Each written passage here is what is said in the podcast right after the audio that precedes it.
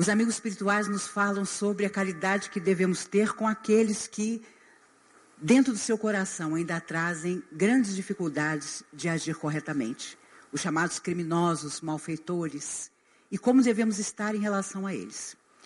Isso há muito tempo atrás.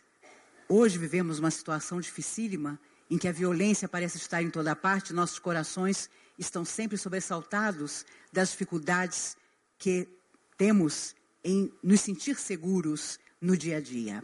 Entretanto, lá, como em todos os momentos, os amigos espirituais nos dizem que entender o outro nas dificuldades e aceitá-lo como ele é, é sempre a maneira de ensiná-lo, de ajudá-lo a ser melhor. Portanto, lembrando a página de Fonte Viva que foi lida, eu comecei a pensar se nós podemos nos considerar reais discípulos, porque Jesus disse: Sereis conhecidos como meus discípulos se vos amardes uns aos outros. E o Evangelho traz exatamente esse momento em que somos convocados a entender aquele que ainda traz em seu coração tantos conflitos emocionais que não consegue exercer a mínima bondade e passa a ser considerado por muitos como um criminoso. E muitas vezes age de forma tão intempestiva e desvairada que não é por acaso que tantos deles, nos meios de comunicação, afirmam que não se lembram dos gestos que praticaram.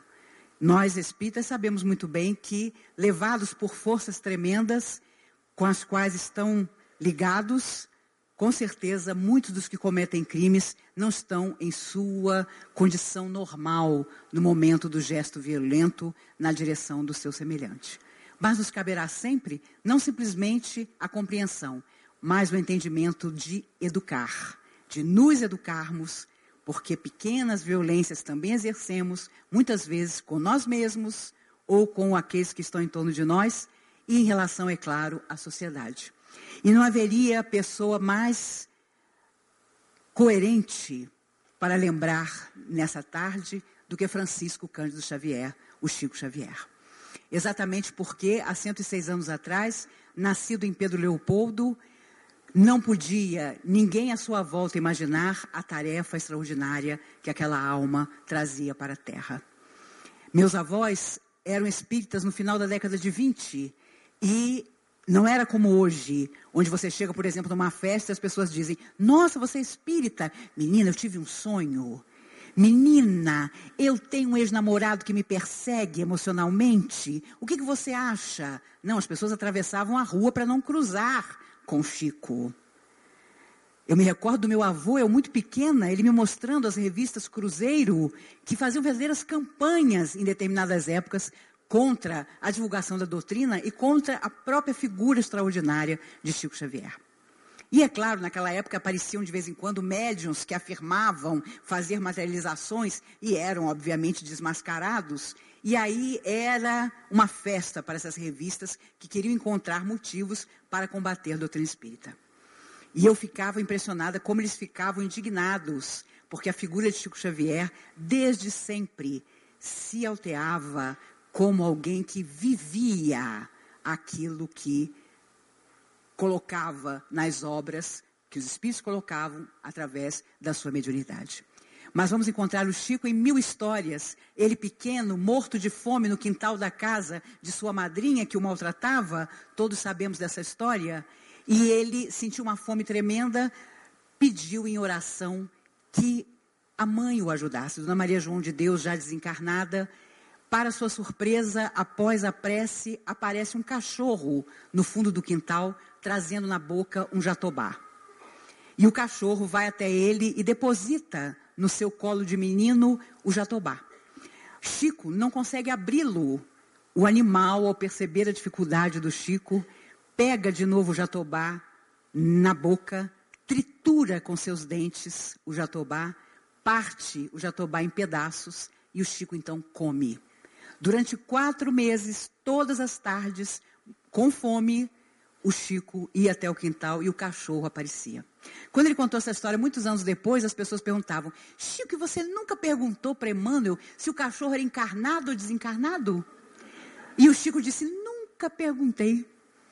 Porque a verdade é que só muito depois, adulto, ele descobriu os poderes incríveis que o Jatobá tinha na questão alimentar. Portanto, é claro que a espiritualidade o protegia, sua mãe o protegia. Quando ela aparecia, ele apanhava muito da madrinha. Ela dizia às vezes para ele: Meu filho, quando você apanhar, cuidado com seu braço, proteja os seus braços. Obviamente, sabendo que aqueles braços trabalhariam como antenas de luz para nos trazer tantas obras magníficas mais de 400 livros. E é claro, pelas lutas, pelas dificuldades, uma vez disseram a ele: Olha, Chico, eu estou pensando em mudar de cidade, eu estou com uma série de dificuldades, meus filhos são pequenos e eu estou com problemas de saúde, ainda não é a hora de eu me dedicar à doutrina. E o Chico disse: Meu filho, se eu tivesse escolhido uma boa hora para me dedicar ao trabalho, essa boa hora nunca teria aparecido. Porque foi dentro das lutas, das enfermidades, das incompreensões que essa trajetória de luz foi feita. Os médicos diziam, por ocasião do seu desencarne, em junho de 2002, teoricamente, para a medicina, ele já deveria ter morrido 20 anos antes. Mas foi até os 92 anos de idade. E quando já bem idoso lhe perguntavam, ele dizia: Eu não faço nada de diferente. Obedeço os médicos, tomo os meus remédios e, claro, quando acordo todos os dias, na minha prece digo: Senhor, só mais esse dia. E no dia seguinte, Senhor, só mais esse dia. Fica a dica. Para quem quer viver muito, Senhor, só mais esse dia. E é claro, o merecimento de Chico Xavier, apesar de todas as lutas do seu corpo físico, era impressionante. Ele contava que quando muito jovem, ele e seu irmão, que faleceu ainda moço aos 34 anos, e que foi a grande saudade que o Chico carregou ao longo da vida, foram a uma caverna longe de Pedro Leopoldo para buscar uma erva que, segundo Emmanuel, ia ajudar um amigo deles que estava muito doente. Mas essa erva só existia no fundo dessa caverna. Na época, o Chico tinha um cachorro que ele amava, chamado Lorde. Era um vira-lata absoluto, mais um companheiro de Chico. Ao longo da vida, Chico teve vários companheiros caninos. Lorde, Brinquinho, Fofa e por aí foi. Mas nessa época era o Lorde. Ele, o irmão e o Lorde foram caminhando até a caverna, era um percurso longo, fora de Pedro Leopoldo, e os dois começaram a fazer comentários sobre os amigos. O que, que você acha de fulano? O Chico, ah, eu acho fulano um pouco triste. E o irmão dizia, ah, e o Beltrano? E o irmão mesmo falava, Beltrano é muito esquisito iam comentando sobre os amigos e falando, fazendo comentários sobre as pessoas cujos nomes apareciam na conversa. No meio do caminho, Emmanuel aparece e diz: Cuidado, cuidado com as palavras. Às vezes, de onde menos se espera, vem a solução para uma dificuldade.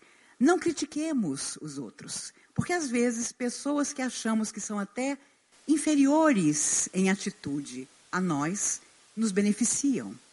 Os dois levaram a bronca e ficaram calados.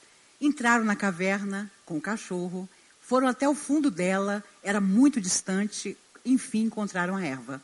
Tinha uma vela acesa na mão. Mas quando chegaram no fundo, encontraram a erva, a vela se apaga. Não havia um fósforo, não havia nada. Os dois estavam perdidos no fundo da caverna, sem saber como sair. Ninguém na cidade sabia que eles tinham ido fazer essa pequena excursão fora da cidade estavam os dois perdidos. O irmão, na mesma hora, diz a Chico: Chico, faz uma prece, chama Emmanuel. Ele tem que aparecer para nos ajudar. Chico pede que Emmanuel apareça. Emmanuel aparece tranquilo e diz: Solte o Lorde. De vocês três, o único que sabe sair daqui é o cachorro. E ele soltou o cachorro, e o cachorro, em meio segundo, encontrou a saída e os liberou daquela aflição. Ele contava isso já bem idoso, como uma lição que jamais esquecera. E o que impressionava, já quando estava idoso, é que as pessoas lhe perguntavam: Chico, diz uma coisa que te impressionou na vida, ao longo da sua vida. E ele dizia: a coisa que mais me impressionou foi a enorme dificuldade que eu tenho de me tornar uma pessoa melhor.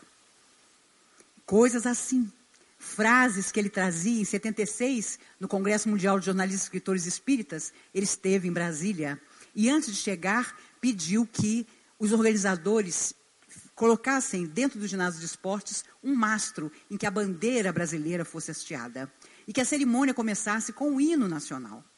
E assim foi feito. E depois ele contava que na hora em que todo aquele ginásio superlotado cantou o hino nacional, à frente da falange das almas suicidas convidadas a estar ali, vinha Getúlio Vargas com a mão no peito, em lágrimas, para homenagear a bandeira. Eu tinha 18 anos e eu me lembro que a, as mocidades espíritas se reuniram para fazer uma mesa enorme de comida, de bebida para o Chico. Das oito da, da noite de um dia até as nove da manhã do dia seguinte, ele abraçou, beijou, deu uma rosa e autografou o livro que lançava naquela noite, Busca e Acharás. Mas na manhã, quando nós fomos olhar, nós, os jovens, tínhamos comido a mesa inteira, que era para o Chico, tínhamos bebido tudo que tínhamos organizado para ele, e ele passou a noite apenas bebendo água. E eu digo que tive o privilégio de aprender com ele que eu não amava ninguém, porque já na manhã cheguei por trás e falei: Chico, você deve estar exausto. Você bebeu água a noite toda, não tem mais nada para você comer nem beber, porque nós comemos e bebemos tudo. Ele abre um sorriso e diz: Ah, minha filha, mas o amor não cansa nunca. Eu descobri que eu não amava nem a mim mesma. Eu estava doida para voltar para casa e me atirar na cama de cansaço e ele ali, tranquilo. Me recordo de um amigo da mocidade que foi abraçá-lo, e quando ele abraçou esse amigo meu, ele disse: Ah, meu filho, cuidado com os adversários espirituais que você tem do outro lado da vida. Tenha sempre o seu coração muito reto, para que eles não possam atingir você. Três anos depois, esse amigo matou-se numa crise depressiva que ninguém pôde debelar, muito menos ele mesmo uma senhora chegou e disse: Chico, essa aqui é evangelizadora dos meus filhos. Ela é um amor. Ela ensina o evangelho para os meus garotos. E o Chico, num sorriso, disse à menina: Você quer saber por quê? E a menina, morta de medo: De jeito nenhum. Não precisa me contar de jeito nenhum por que eu sou evangelizadora infantil, porque eu faço uma ideia do que pode ter sido. Fui a Uberaba fazer uma palestra, minha filha tinha nove anos, e quando eu estava grávida dela, Chico manda um recado. Diga a Maíse que ela vai ter uma filha, uma menina, é uma amiga que vai voltar para junto dela. E quando a menina estiver aqui, que ela traga para eu ver como ficou o rostinho dela. Mas, obviamente, eu não ia levar a minha filha lá para dar trabalho para o Chico.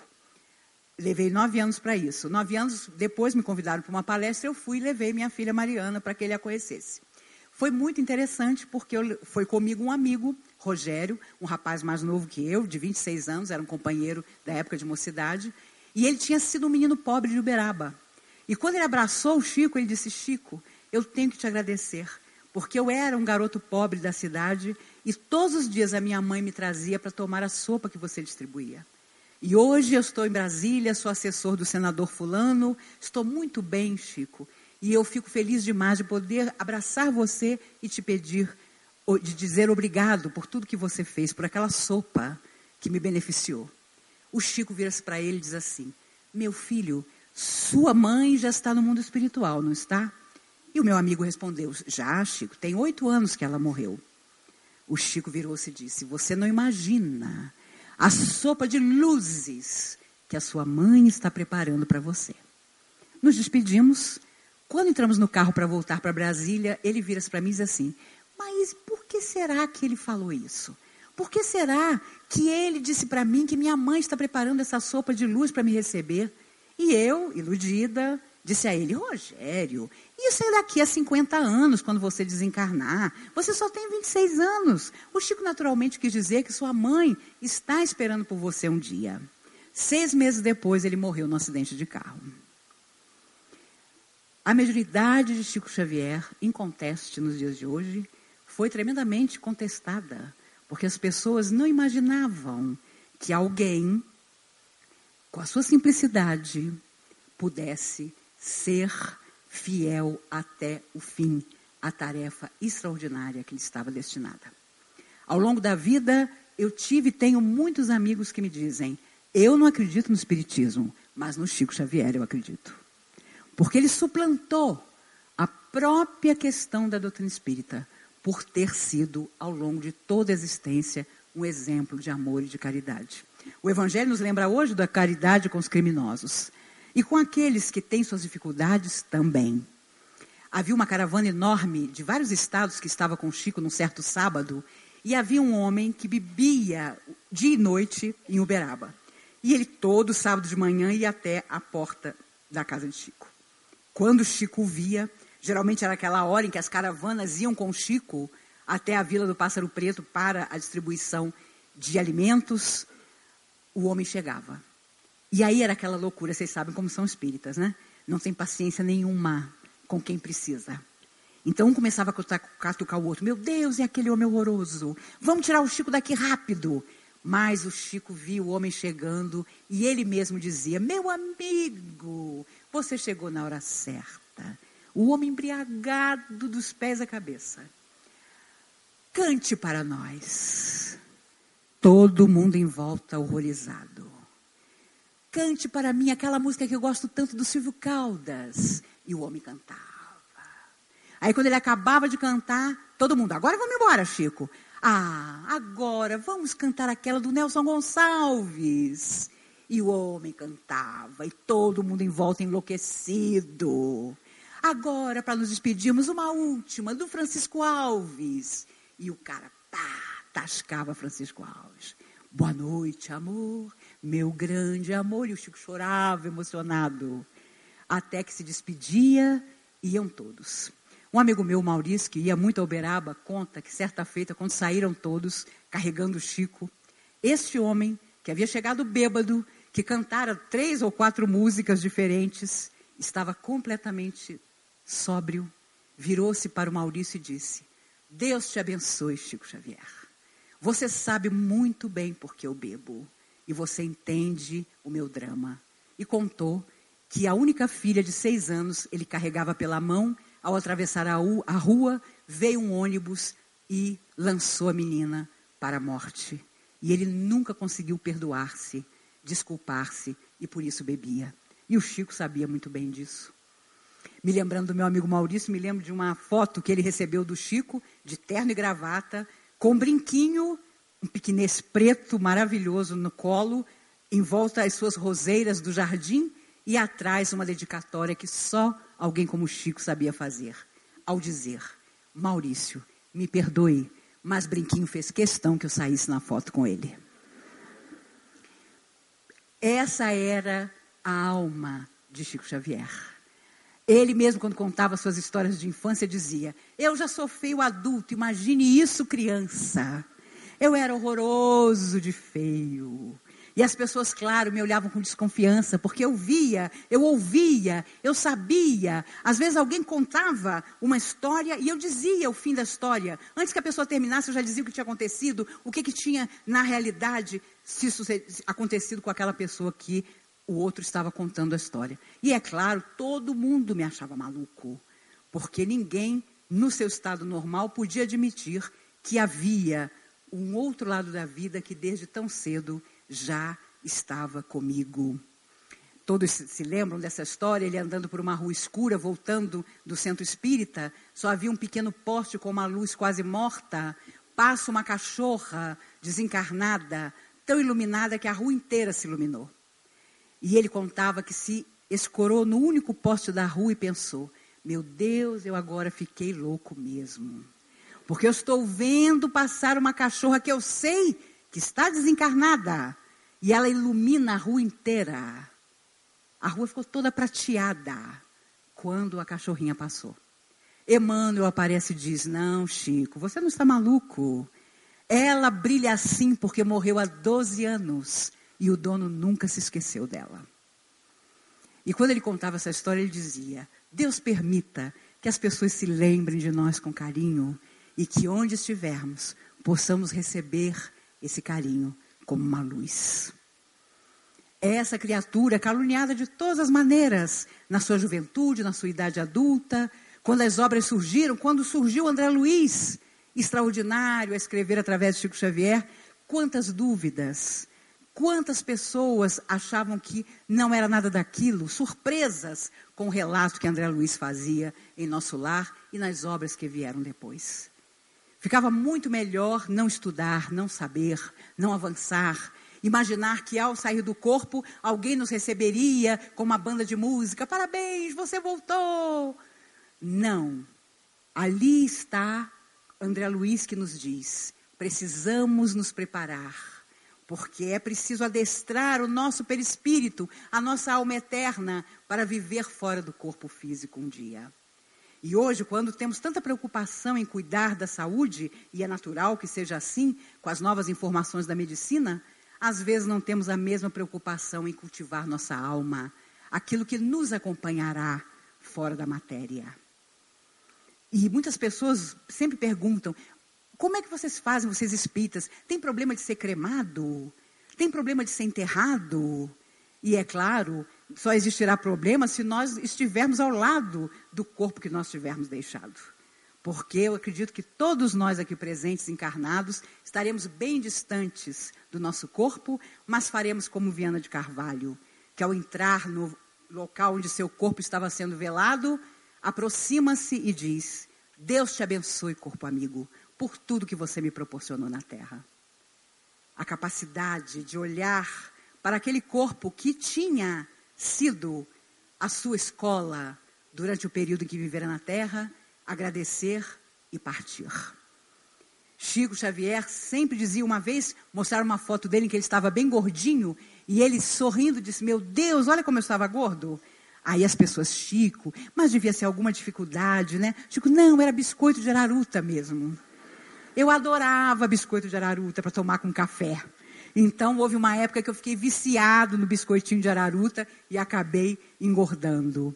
As pessoas imaginavam Chico triste, ele nunca foi triste. Tinha a alegria de saber que todos nós caminhávamos para um processo evolutivo que nem as próprias loucuras que realizamos conseguirá brecar. E nos dias de hoje que atravessamos, tão difíceis para nossas almas, nos lembramos ao rever as obras magníficas que ele psicografou que somos o passado em forma de presente. Somos a mesma humanidade que tornou o mundo assim, por isso estamos aqui novamente. Estamos de novo para dessa vez semear o que é certo, para colher no nosso coração o que de melhor nós pudermos realizar. André Luiz, no final de nosso lar, afirma: Acendei vossas luzes antes de atravessar a grande sombra. Ele praticamente resume com esta frase o seu primeiro esforço que foi o livro Nosso Lar, a nos dizer que muitas vezes existem máscaras sociais que utilizamos e somos tão queridos e aceitos com elas. Mas ao chegar à verdadeira existência, nos perguntarão, sem dúvida, o que fizemos de nós mesmos e do nosso semelhante. E Chico, com toda a sua vida e toda a obra que pôde unir, codificar, na verdade, no, não nos deixa de jeito nenhum esquecer disso, e ele sempre afirmava: até hoje o que mais me decepcionou foi a persistência dos meus erros. E nós ficamos a imaginar quais seriam esses erros de Chico Xavier. Havia sempre uma fila de 30 números que eram distribuídos para conversar com Chico. Em geral, mães que haviam perdido seus filhos e que queriam uma mensagem. E durante muitos anos, esse foi um trabalho muito forte da tarefa de Chico Xavier. Uma mãe de Fortaleza foi procurar por ele em Uberaba, fazendo uma viagem de grande sacrifício, porque seu único filho de 20 anos havia se enforcado, sem nenhum bilhete, sem nenhuma explicação. E ela chegou tão cedo à porta do centro que a sua ficha era a ficha de número um. E ela então ficou feliz, disse, meu Deus, sua ficha número um, você é a primeira a conversar com Chico. Nisso, quando todos os números tinham sido distribuídos para um carro luxuoso à porta, sai uma mulher desesperada. Essa mulher havia perdido os dois filhos num acidente e começa a gritar: Meu Deus, eu sou uma infeliz. Que me adianta todo o dinheiro que eu tenho? Se eu perdi meus filhos e ainda chego aqui na porta do Chico Xavier e não existe mais uma ficha para que eu possa conversar com ele. Aquela mulher humilde viúva que com tanto sacrifício viajara do Nordeste até Uberaba, olhou para a ficha de número um que tinha à mão e começou a pensar: Meu Deus, essa senhora perdeu os dois filhos. Eu tinha só um filho. Essa senhora perdeu os dois filhos num acidente de carro, inesperado. Meu filho buscou a morte por vontade própria. Ela, então, tomada por uma força, entrega àquela senhora desesperada a sua ficha de número um. Olha, eu cheguei muito cedo, peguei a ficha de número um, fique com a senhora. A senhora vai ser a primeira a conversar com Chico. E é claro, todas as fichas tinham sido distribuídas. Ela volta para o hotel para fazer a sua mala. Mas estava muito cansada, resolve dormir para no dia seguinte voltar à sua terra natal. Para sua surpresa, de madrugada, o camareiro bate na porta. A senhora venha comigo, porque o Chico Xavier mandou chamar a senhora. E ela se olha, deve haver um engano. Eu realmente tinha uma ficha de número um para conversar com o Chico. Mas eu cedi para outra mãe e eu já vou logo cedinho voltar para minha terra. O senhor deve estar enganado. Eu disse, não, não estou não. A senhora não é a senhora fulano de tal? Sou. A senhora não é de Fortaleza? Sou. É a senhora mesmo. O Chico disse que eu tenho que levar a senhora lá. Quando ela entra no salão, Chico está lendo uma mensagem que diz: Minha mãe, você sabe, eu não podia estar aqui, porque busquei pelas minhas próprias mãos a morte que não existe. Mas na sombra onde eu me encontrava, apareceu um homem que disse: Meu nome é Emmanuel, sua mãe está precisando ouvir você e eu vim te buscar. E aqui estou eu, minha mãe, um suicida, para dizer a você que se eu soubesse que a morte era só a curva da estrada, eu não teria me matado. E aquela mãe da ficha número um foi acordada e recebeu a mensagem do filho que ela tanto queria. Mas eu confesso a vocês que quando eu soube dessa história, eu fiquei pensando: Maís, você daria uma ficha de número um para alguém? Se você tivesse recebido a ficha número um para conversar com o Chico, eu tenho certeza que falo para todos vocês e todos vocês cederiam a sua ficha de número um. Eu não. Mas eu sei que falo para pessoas generosas que dariam a sua ficha número um para outra pessoa. E é claro, Emmanuel, ao ver o gesto daquela mãe, foi atrás daquele filho para que ela pudesse ser recompensada. Quando uh, Chico falava sobre estar velho, ele, certa época, ficou muito triste, porque as pessoas convidavam ele para ir a todos os lugares, para viajar, para rever amigos que ele não via há muito tempo. E ele ficava doido, porque ele não tinha mais condições para isso. E ele contava que um dia ficou tão chateado que sentou-se na cama, olhou para a mala que estava em cima do armário e pensou: Eu vou. Eu vou, eu vou botar umas roupas nessa mala, eu vou fazer minhas combinações, eu vou ligar para as pessoas, eu vou rodar o Brasil para reencontrar os meus amigos. E ele conta que sabiamente ouviu seu corpo dizer: Pode ir, Chico, que eu fico aqui te esperando. E ele viu que não dava mais. Ele viu que não havia mais condições. Uma vez perguntaram a Chico: Chico, o mundo vai acabar? Chico, se o mundo acabar, meu Deus, eu tenho uma intuição, Chico, de que o mundo vai acabar. E era tanta gente discutindo sobre isso, e o Chico logo diz: Olha, não se preocupem, porque eu tenho certeza que se o mundo acabar, Deus que nos ama tanto vai encontrar outro mundo para nos dar. E as pessoas todas ficavam quietas, porque percebiam a sabedoria daquelas palavras. Todas as vezes que questionado sobre a sua própria fé, ele dizia: que acreditar para ele era como respirar. Era algo absolutamente imprescindível. Era certeza absoluta. Era mais do que fé. Era ver e ouvir os espíritos e passar por todas as lutas que ele vivenciou. Ainda jovem, nas psicografias, de repente, dentro de casa, com tudo fechado, um vento aparecia e derrubava o tinteiro que estava sobre a mesa, tingindo tudo que estava psicografado. E era preciso começar tudo de novo. Ele dava aula de catecismo, mas quando se aproximou da doutrina espírita, quando surgiu a sua tarefa, a igreja disse que ele não podia mais dar aula de catecismo. Só que os pais das crianças foram procurar por ele. Olha, nossos filhos querem o tio Chico, não tem jeito. Então ele começou no quintal de casa a receber as crianças. Mas na igreja tinha bolo, tinha pão, tinha suco. E ali ele não tinha condições de dar nada a ninguém. E ele pediu aos espíritos amigos que, de alguma forma, surgisse uma solução, porque ele ficava constrangido de receber as crianças e não poder doar nada para elas. Um dia, uma ventania impressionante curvou as árvores embaixo do qual estava Chico com as crianças. O vento era tão forte, fazia um barulho tão tremendo, que as vizinhas correram para saber o que estava acontecendo. Chico, mas o que você está fazendo com essas crianças aqui nessa ventania? Eu estou dando aula de catecismo para elas. Chico, sem um bolo, sem um pão, sem um suco? Doze vizinhas se juntaram. E a partir daquele dia, toda reunião de catecismo tinha o bolo, tinha o pão, tinha o suco, que as vizinhas passaram a patrocinar para que o Chico continuasse nas suas aulas. E ele afirmava que quando nós nos ligamos ao bem, o bem não nos esquece, nos acha em qualquer parte. E conosco, com a nossa pouca força, com a nossa pouca fé, com a nossa pouca energia, pode fazer muito. É preciso pensar sobre isso quando nos dias de hoje, por qualquer coisa, estamos desencorajados. Ah, meu Deus, hoje tem aquela reunião lá na FEB mas é 5 horas da tarde. Um calor, meu Deus do céu. E não sei se vocês repararam como está fresquinho aqui no nosso ambiente.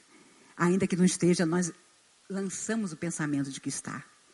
E daqui a pouco vem uma aragem e até um vento para todos nós. Porque a nossa vida é aquilo que nós pensamos, é aquilo que nós desejamos, é aquilo que é o nosso sonho e que nós precisamos tornar realidade. Quando hoje nos lembramos de que existiu alguém como Chico Xavier, fico lembrando do Divaldo, que disse quando Chico desencarnou: Um dia, talvez, as gerações futuras terão dificuldade de acreditar que existiram pessoas como Gandhi e como Chico Xavier. Lembrando de que Einstein disse isso sobre Gandhi quando ele foi assassinado.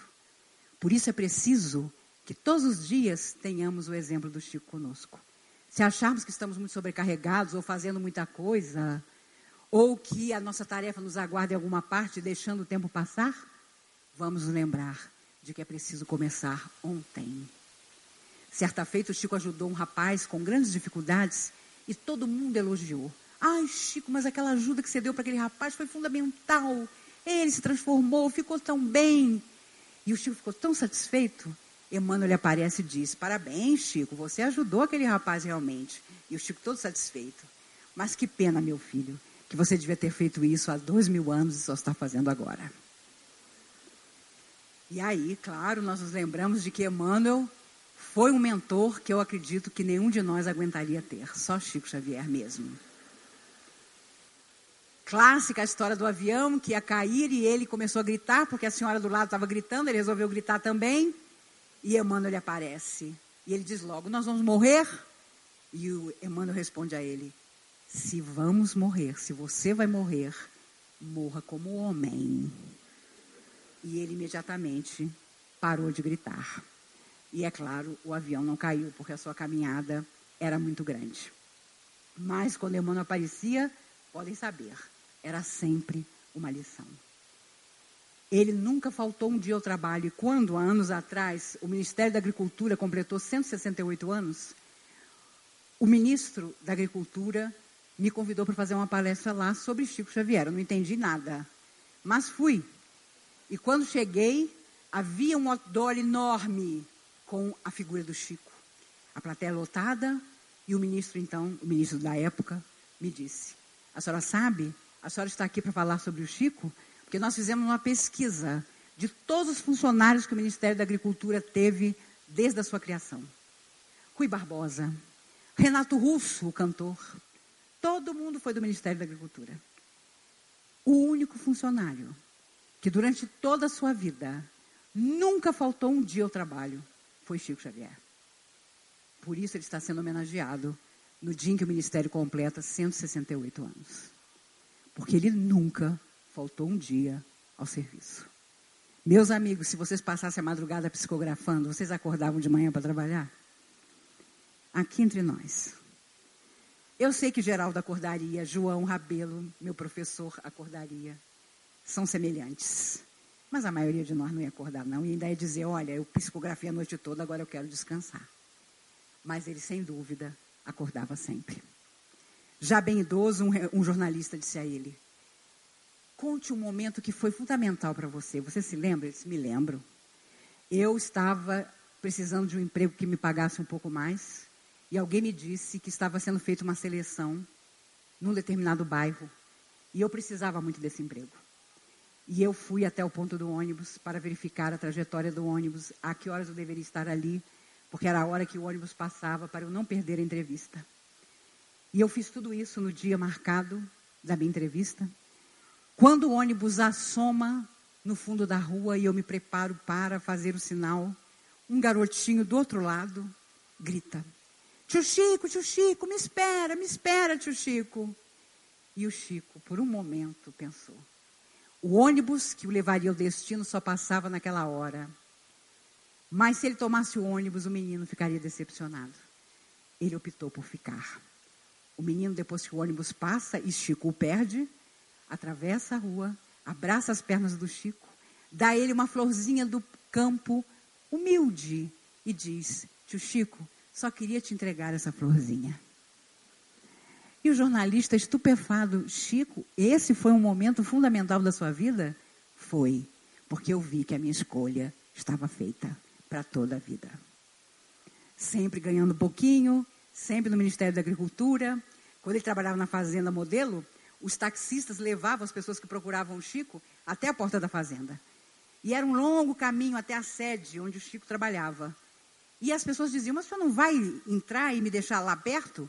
E os taxistas diziam: de jeito nenhum. Porque o Chico Xavier trabalha aí. Aí até as vacas incorporam. E a pessoa tinha que saltar na porta e fazer a caminhada toda até chegar lá na sede, porque ninguém tinha coragem de chegar até onde o Chico estava.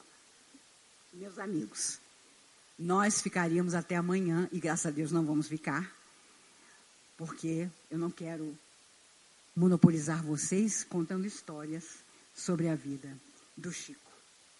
E, na realidade, quando nós nos lembramos de Dona Cedália, que foi a sua mãe, a segunda mãe do seu coração, nos lembramos dos tormentos que o Chico atravessava desde pequeno, quando na escola debochavam dele. E ele chegou certa feita em casa e disse à dona Cidália, a senhora acha que eu sou louco? E ela disse, de jeito nenhum, meu filho. Eu não consigo entender o que acontece com você, mas louco você não é. A senhora sabe, as pessoas na escola me chamam de louco, porque eu vejo quem já morreu mesmo.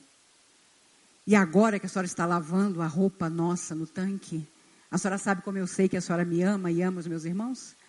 Porque cada peça de roupa que a senhora pega para lavar é um espírito de luz que se aproxima. Um está de rosa, o outro de azul, o outro de amarelo, o outro de prata. Dona Cidália começou a chorar, o abraçou e disse: Meu filho, já que cada um tem uma cor, que sejam seus irmãos do arco-íris para sempre. E quando aos 80 anos ele entra na Assembleia Legislativa de Uberaba para receber seu título de cidadão honorário, ele vê entrar Dona Cidália, Dr. Bezerra de Menezes e os seus amigos do arco-íris. Do arco-íris da sua infância, que nunca o abandonaram. Porque a sua tarefa era absolutamente extraordinária e mais vivo do que nunca, ele está hoje lembrado por nós, pelo nosso coração, pelo nosso carinho, iluminado com certeza, como aquela cachorrinha em alguma parte, nos dando a lição de que, quaisquer que sejam as lutas, elas nos aferirão o valor. E um dia, nós, se Deus quiser, seremos recebidos na pátria dos Espíritos, não talvez como Chico foi pelo próprio Cristo, conforme disse Divaldo, mas alguém dirá: Bem-vindo, amigo o mundo ficou um pouco melhor, porque você viveu nele. Que Jesus nos abençoe, que nos guarde. Agradecendo a vocês a paciência com que me ouviram. Eu mesmo estou me expulsando antes que eu me lembre de mais 40 histórias e resolva contar. Haverá outras oportunidades. E o importante é saber que todo aquele que parte nos deixa a tarefa de continuar a obra, que possamos fazê-lo, principalmente portas adentro do nosso coração. Que Jesus nos guarde hoje e sempre.